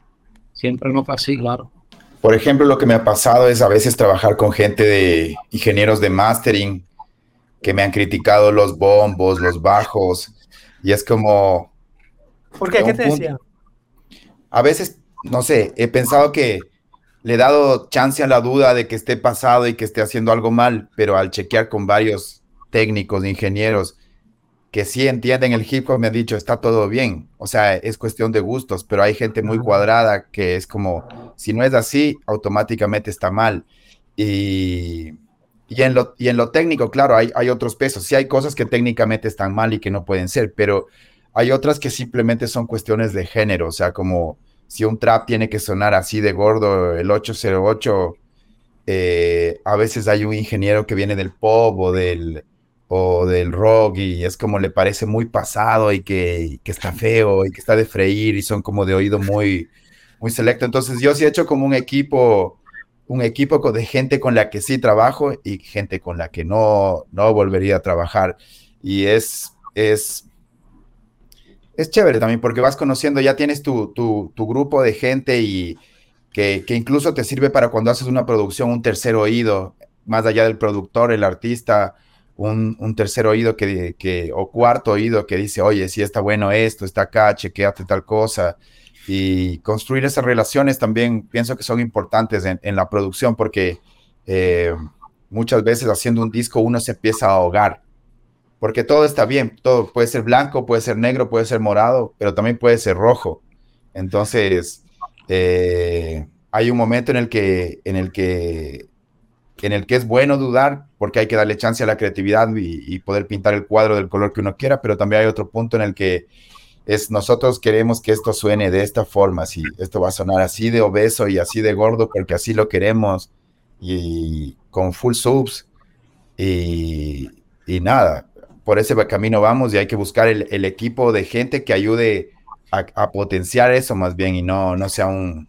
un pero, pero lo que mencionaste me parece interesante porque, por ejemplo, cuando busca a alguien especializado en masterizar, en el mastering, que es algo bien complicado a veces, y tú le llevas de repente una canción rap donde los bombos están saturados, pero tú los quieres saturados, y el de masterización te dice, no, no, ese bombo está mal. Realmente eh, el hip hop hay que entenderlo un poco más que lo que se sabe en líneas generales, ¿no? O es que cualquiera o sea, puede masterizar hip hop. Eso, justamente eso, a mí, a mí, me ha pasado realmente esos problemas con, con, ingenieros locales, porque cuando te vas y le manda de eso a un man de Los Ángeles o a un, o a un gringo, te termina diciendo, oye, está increíble, me gusta, hay hasta feedback, eh, porque es, es, gente que entiende el género, entonces termina pasando muy localmente eso cuando, cuando te toca trabajar con, con, con, gente que tiene otra concepción de la música, que tampoco está mal, está, está bien, pero ya es cuestión de gustos y en gustos y colores, ya sabes. Valesca, a ti te ha pasado de tu mic, tu mic. Hasta tú me lo habías apagado. Eh, está con retorno. Como dije, hasta el momento no, pero cuando trabajaba en colectivo con, con, mis otros compañeros que también son productores en la banda, por ejemplo, eh, sí había mucho cuando creábamos cosas juntos y nos decían que sonaba demasiado fuerte, que saturaba, que era un sonido demasiado, no sé, que, no, que al kick no se le tenía que poner reverb, que así no era, que nunca se tenía que poner. Y todos los beats de la banda, el kick en su mayoría lleva reverb y creo que es un sello de los beats de M24. Eh, y eso hablaba justo con, con Gabriel, ¿no? De que, eh, y digamos, teóricamente hay muchas reglas que te podrían poner un margen de que no se puede. Y genial si lo sigues al pie de la letra, pero yo creo que tienes que experimentar y ver si de repente queda bien o no, porque de repente así vas creando un sello. Para, para mí sí, yo creo que, que reglamentos puede haber teoría, pero para mí es probar de todo y ir, ir encontrando tus sonidos, tu, tu propio estilo. Eh, muchas veces por lo menos nos, nos, enfocamos y nos ponemos demasiado quisquilloso de, de la mezcla, del máster, la ingeniería. Pero mira, los mayores éxitos de Black Sabbath fueron grabados con un solo micrófono. La mayoría de los éxitos de Public Enemy, incluso los primeros álbumes de Dr. Dre, fueron grabados con poca técnica. De hecho, eh, muchos de los hits que escuchamos en la música comercial hoy en día son grabados en hoteles y muchas veces hacen creer que fue mezclado y masterizado por tal. La música funk de Brasil está extremadamente saturada y es hecha con eh, Force, con, con AC, con los recursos más paupérrimos, hablando a nivel de, de técnica, y aún así la gente lo consume. Hay música que yo he hecho donde el, el artista con su productora paga a un gran ingeniero para mezclar y masterizar. Es una, una canción demasiado pulcra, limpia y no pasa nada. Y hay una canción que por tiempo tenemos que entregar y así tal cual como salió en FL se exporta y tiene millones. Volvemos creo que al mismo punto. La cuestión no es la técnica, sino el feeling, el sentimiento con que haga la canción. Pongo el ejemplo, los aldeanos, y ahí está Papa Humbertico. Cuba ha hecho música con pocos recursos, incluso por lo menos nosotros en Venezuela, en nuestro tiempo hemos hecho música con pocos recursos. Ahí está Tyron, Lil Supa, el mismo Apache, con pocos recursos, y aún así hay una gran apropiación. Creo que es importante también nosotros como técnicos, productores beatmakers, dejar un lado un poco el tecnicismo y ese quisquilleo de querer hacer las cosas porque volvemos a ese punto de Juanaco, donde llega un ingeniero que, o, un técnico y nos cambia ese feeling que teníamos de un principio. Y quizás puede pasar eso, que de pronto lo que teníamos originalmente desde la fuente de creación, cuando pasa por un ingeniero, por tratar de ponerle un bombo más arregladito, más bonito, cambia todo. Y cuando ya llega al público, pierde ese feeling, porque no solamente es no solamente es el, el, beat como tal, sino también el sonido. Eso que, que se creó en el momento, si se pierde en la postproducción, no pasa nada. Mira, acabas de mencionar una respuesta a una pregunta que hice al inicio. Las características del rap. Ahora con lo que me dice me pongo a pensar.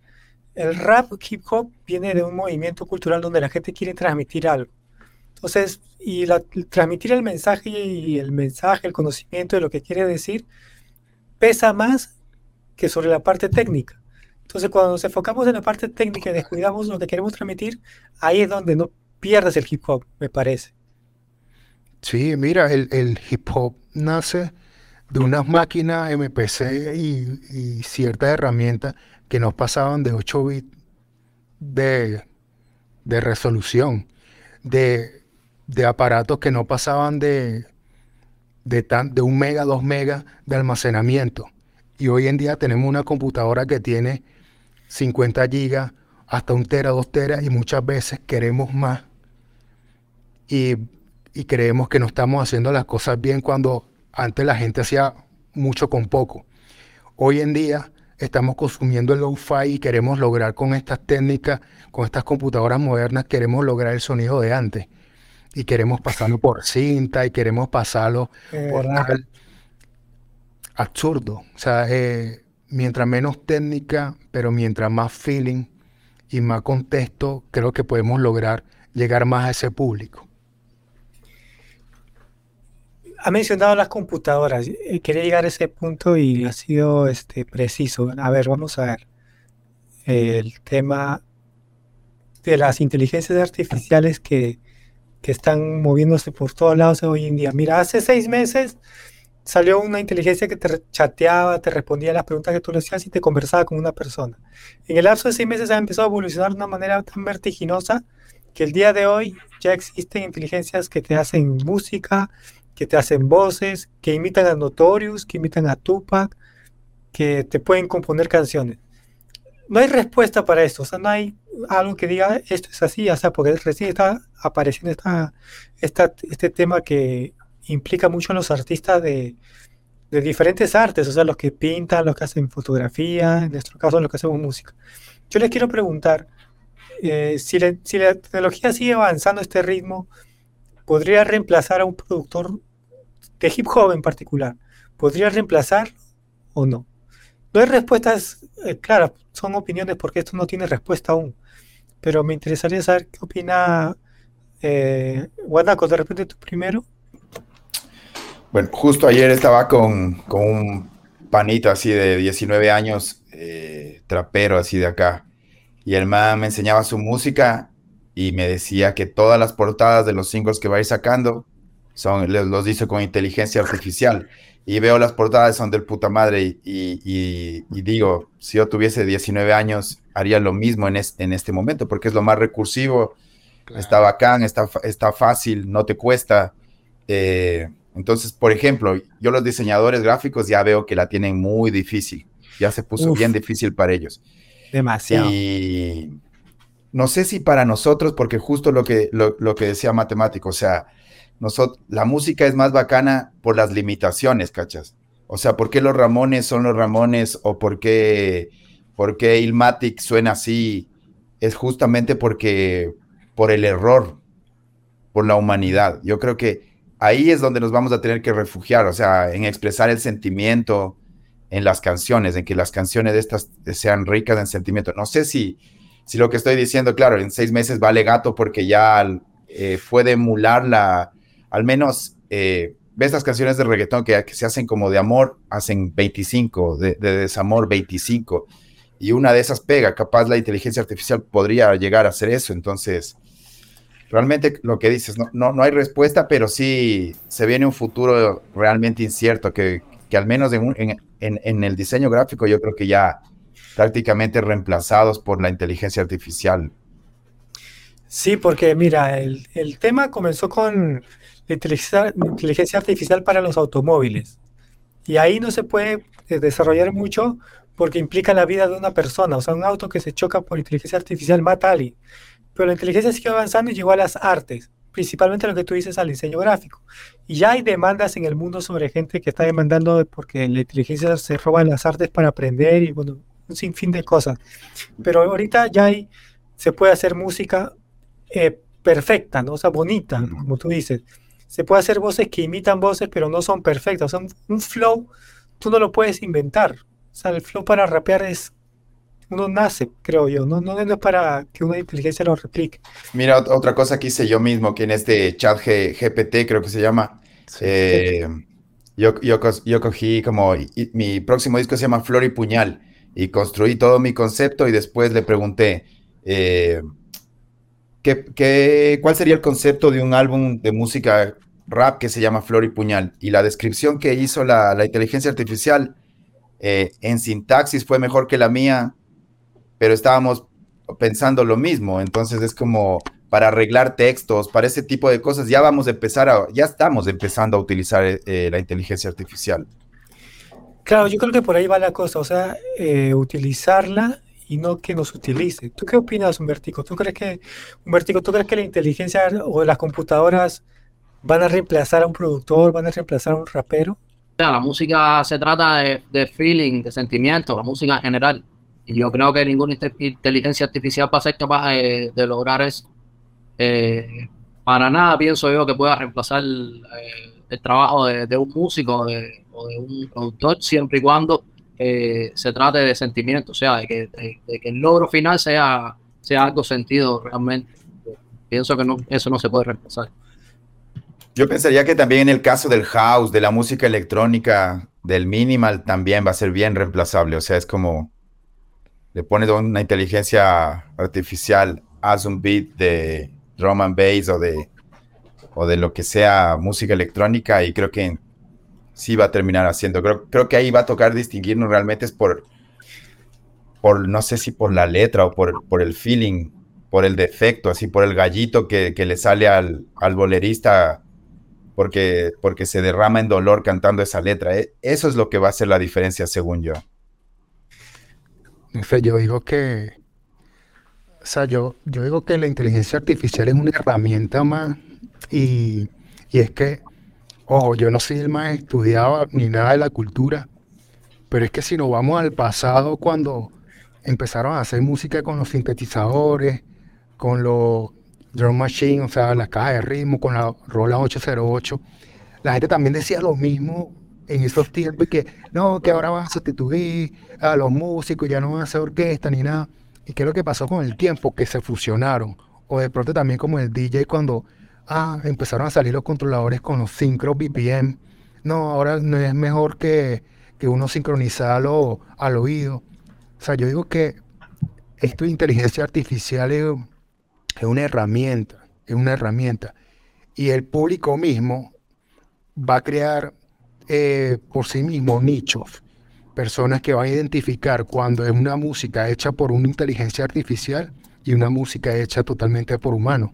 Entonces, se siente, eso se siente, por lo menos en el fin. Yo por lo menos estoy de acuerdo, acuerdo con Humbertico que la música nunca va a ser reemplazada porque hay algo detrás que es el feeling, el sentimiento, que es lo que no tiene la inteligencia artificial. Nosotros estamos escuchando ahorita los amplios, toda la música generada por MIDI que está hecha por inteligencia artificial y perfecto, son buenas, buenísimas, pero carecen de, calor, carecen de sabor. Y el público lo va, lo, a, a, diferenciar. ¿Qué puede servir la inteligencia artificial para todo eso? Por lo menos para estas empresas que manejan marketing, productos publicitarios que necesitan hacer algo así rápido, que necesitan para un cortometraje o algo así, esto, lo descargue y ya, perfecto. Pero ese director o esa empresa que necesita algo que rompa corazones, no va a contratar la inteligencia artificial, va a buscar al músico o al compositor, porque el humano nunca se va a poder reemplazar. Y eso lo estamos viviendo nosotros de esos tiempos en que nosotros ni siquiera eh, existíamos. El rap comenzó con puras máquinas y aún hoy en día se sigue trabajando con máquinas. Claro, es como cuando la, eh, salió la, el, eh, la gente que tomaba fotos, sale en la cámara de video y dijeron, vamos a quedar sin trabajo. Fue una evolución nomás. Bien, vamos, nos vamos quedando ya con poco tiempo restante, pero quería comentarles algo a partir de lo que me dicen ahorita, que es interesante, porque la decadencia del arte, hay, hay una decadencia del arte global que de repente nosotros no la percibimos, pero eh, en, las, en las galerías, no sé si ustedes han visto, por ejemplo, que ponen un plátano en una pared y es un arte contemporáneo. Ponen un tacho de basura en una galería de Nueva York o arte contemporáneo. Entonces, eh, al reducir la música al, al Ahora, el, streamear la música, esperen que se conecte Valesca. Eh, al consumir streaming, y lo hemos dicho al comienzo del programa, que la gente consume más rápido, o que las canciones tienen que ser más cortas, o porque en el primer 30 segundos te las pueden pasar a la siguiente, no sienten que este consumo tan rápido y fácil de la gente hace que las canciones tengan que, que comprimirse en contenido, comprimirse en en letras, no sé. Todos estos factores hacen que el contenido del rap sea más bajo o es que el rap sigue siendo libre y no depende del consumo de la gente. ¿Tú qué opinas, Humbertico? Bueno, eh, lo que sí es correcto es eso, que la gente eh, cada vez quiere que se la cante más clara, ¿entiendes? No, no, no espera tanto el intro tan largo como antes, o quizás no se escucha el intro de un disco pasa. Exacto, correcto. Igual pasa con el texto. Cuando estás conectado a internet, la mayoría de la gente quiere, quiere leer texto corto porque es muy rápido, lo, lo pasa y viene a ver qué, es lo que viene detrás. Pasa lo mismo con la música. Eh, y, con el rap eh, también está pasando. O sea, me, me, me, viene a la mente ahora Randy Acosta, los últimos, los últimos discos más recientes de Randy Acosta, que las canciones no duran dos minutos. Yo creo que fue uno de los primeros que empezó a hacerlo en el, en el underground latinoamericano. Y, y, pues por esa línea se ha ido mucha gente también. Y, y, no es, yo creo que no es eh, pereza del artista, sino es lo que, lo que, lo que está pidiendo el público, lo que quiere eh, escuchar la gente. Porque conozco gente todavía que sigue haciendo canciones de nueve minutos y ocho minutos, que eso es muy complicado que ahora mismo alguien eh, tan acelerada como está la vida en general, eh, eh, invierta ocho minutos o nueve minutos en escuchar una canción completa más de una vez, por ejemplo. Puedes escucharla una vez y, y está bien, pero, pero no creo que alguien invierta mucho tiempo de su vida en eso, por eso generalmente se trata de hacer las cosas más, más cortas, es lo que pienso. No sé si luchar contra ella, pero hay una comparativa bien grande, creo, entre un ser humano y una computadora. Igual es un computador, entonces eh, no, no va a ver lo que es el alma. Entonces, ah, para mí es súper importante eso, que es el alma cuando haces la música. Estás incluyendo tu mente, tu corazón, tus técnicas y todo lo que quieras, pero está el alma. Entonces, díganme lo que sea, pero no creo que, que, tenga corazón, ni alma, ni, ni, ese feeling realmente una computadora, o hasta ahora que yo sepa, ¿no? Entonces, quizás pueda hacer creaciones muy locasas, muy wow, pero, pero quizás no, no llega a esa profundidad, o al menos eso, eso creo yo. Me ha hecho pensar en algo, una, algo, a ver qué opinan ustedes, porque la inteligencia artificial puede incluso Supongo, y si no puede ahorita, lo va a poder hacer. Descubrir cuánto tiempo es el tiempo ideal para una canción, cuánto tiempo la persona se demora en captar su atención, qué le gusta a las personas, y va a empezar a determinar todo lo que le gusta a una persona de una canción, y va a empezar a hacer una canción en base a los gustos de las personas. Y de repente ahí va a ser más difícil de competir porque la inteligencia te va a decir, ah, a ellos les gusta esto, esto, esto, tal es esto, esto y esto, y tu canción pega. Si pasas eso, sería muy distópico, pero no sé, de repente sí hay que empezar a utilizarlas como herramientas para que, para que nos acostumbremos a utilizarlas, pues, ¿no? Mira, yo, yo particularmente amo la tecnología, no estoy en contra de ninguna herramienta. Y yo amo el algoritmo de las plataformas, en especial la de Spotify, porque hay algo que se llama descubrimiento semanal.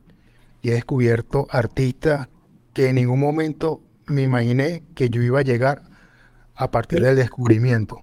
Pero que te gustan.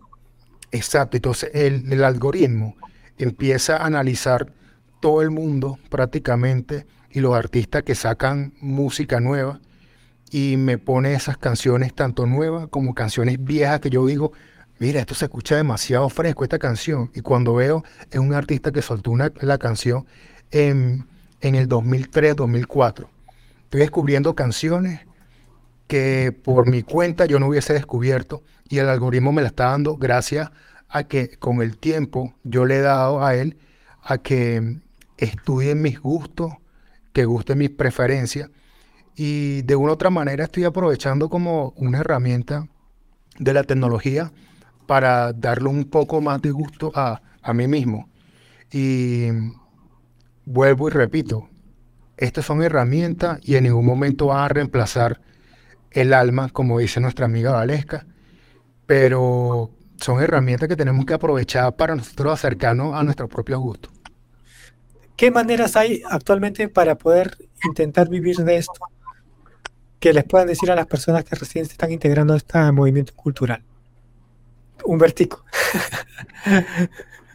eh, bueno, hermano, a ver, en mi caso particular, yo tengo el trabajo del estudio. Eh, trabajo con gente en Cuba, trabajo con gente fuera de Cuba. Eh, independientemente vendo beats también como beatmaker, o sea, tengo un banco de, beats donde la gente llega y, escoge que, que, le guste. Ya ese no es mi trabajo como productor eh, como tal. pero sí, os vendo bastantes beats y, también produzco otros artistas, también eh, lo de Spotify, YouTube y, y esa serie de cosas. Cuando, cuando, participas en una canción, pides que te etiqueten, que te den un porcentaje. O... Sí, claro, claro, claro, claro. O sea, eso es fundamental ahora mismo. Eh, hace, hace muchos años, eh, cuando hacíamos música, mm, no sé decirte el término, eh, más como hobby, por así decirlo, cuando no teníamos este tipo de conocimiento, cuando no, no, no pensábamos que podíamos llegar a vivir de esto eh, no se pensaba en eso. Se, hacía la canción y punto. Vamos a hacer una canción y, y, se lo pasamos a todo el mundo, la regalamos. Y, y, así también fue como se dio a conocer el rap cubano eh, en un principio.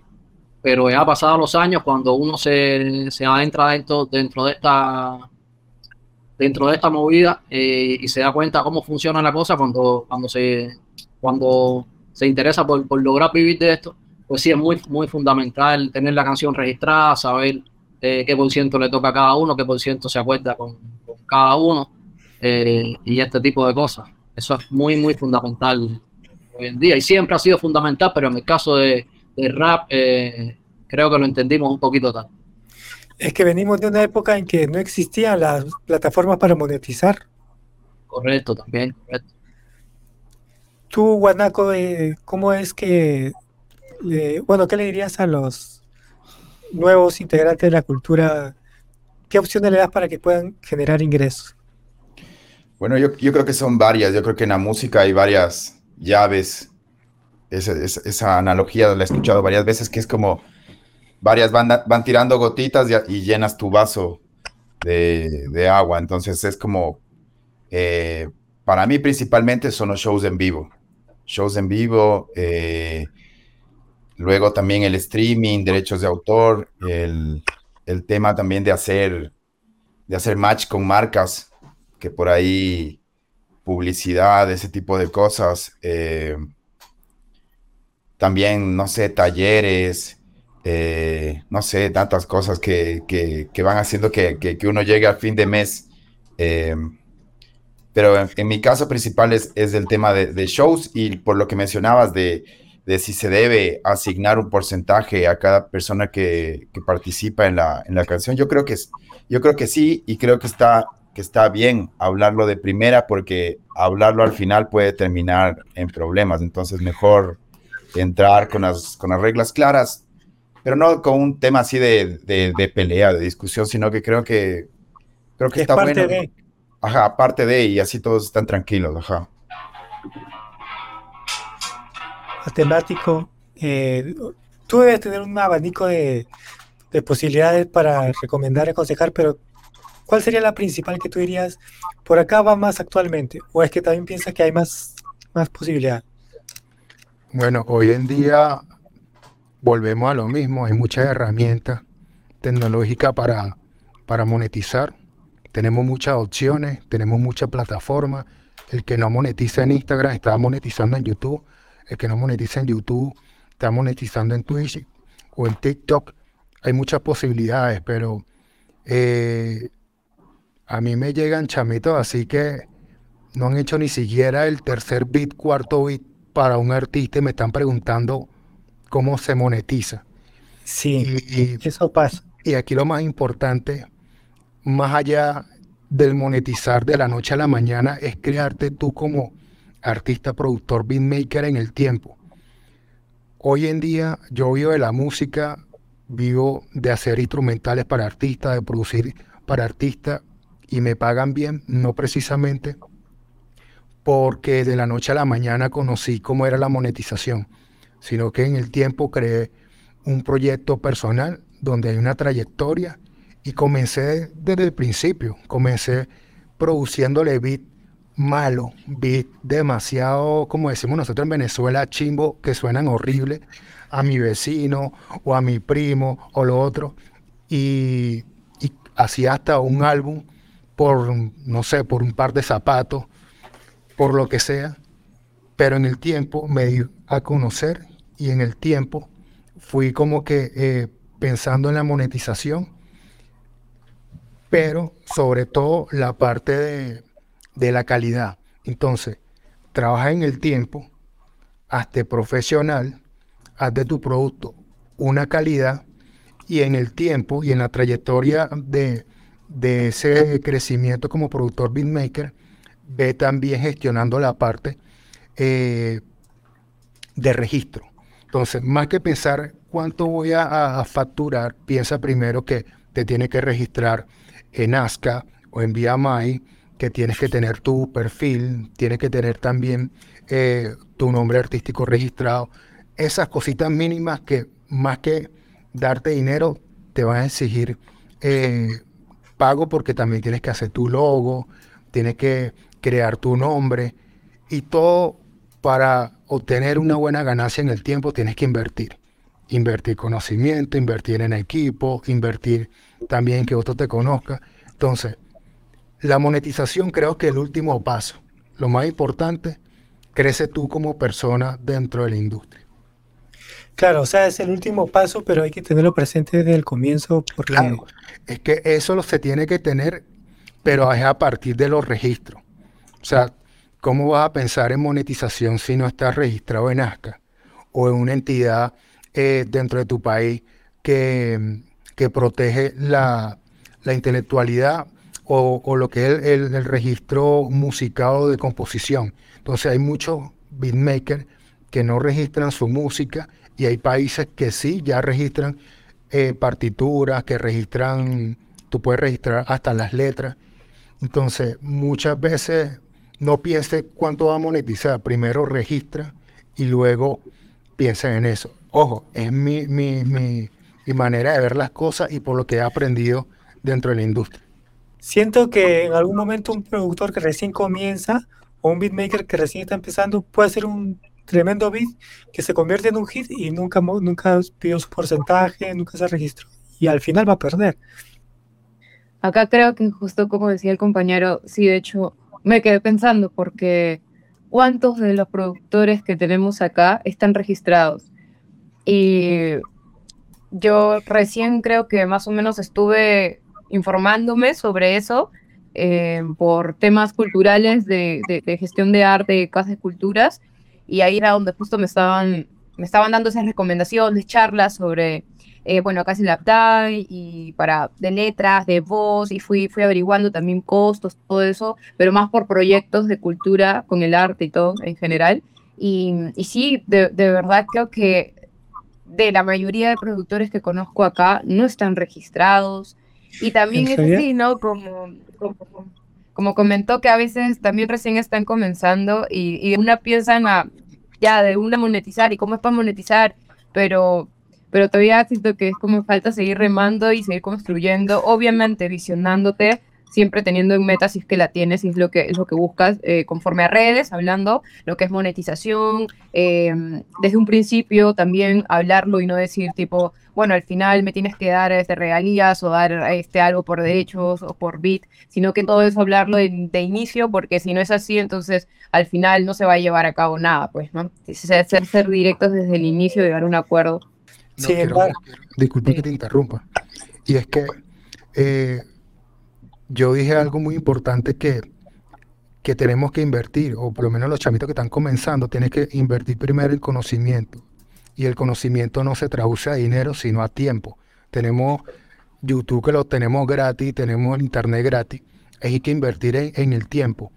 ¿Y qué pasa con estos productores que son demasiado buenos, estos beatmakers sobre todo que son buenos, pero la falta de conocimiento hace que su música no trascienda o no monetice porque precisamente tiene desconocimiento de cómo son las leyes de sampleo, cómo son las leyes eh, por lo menos de agarrar un acorde o de agarrar una estrofa o una canción.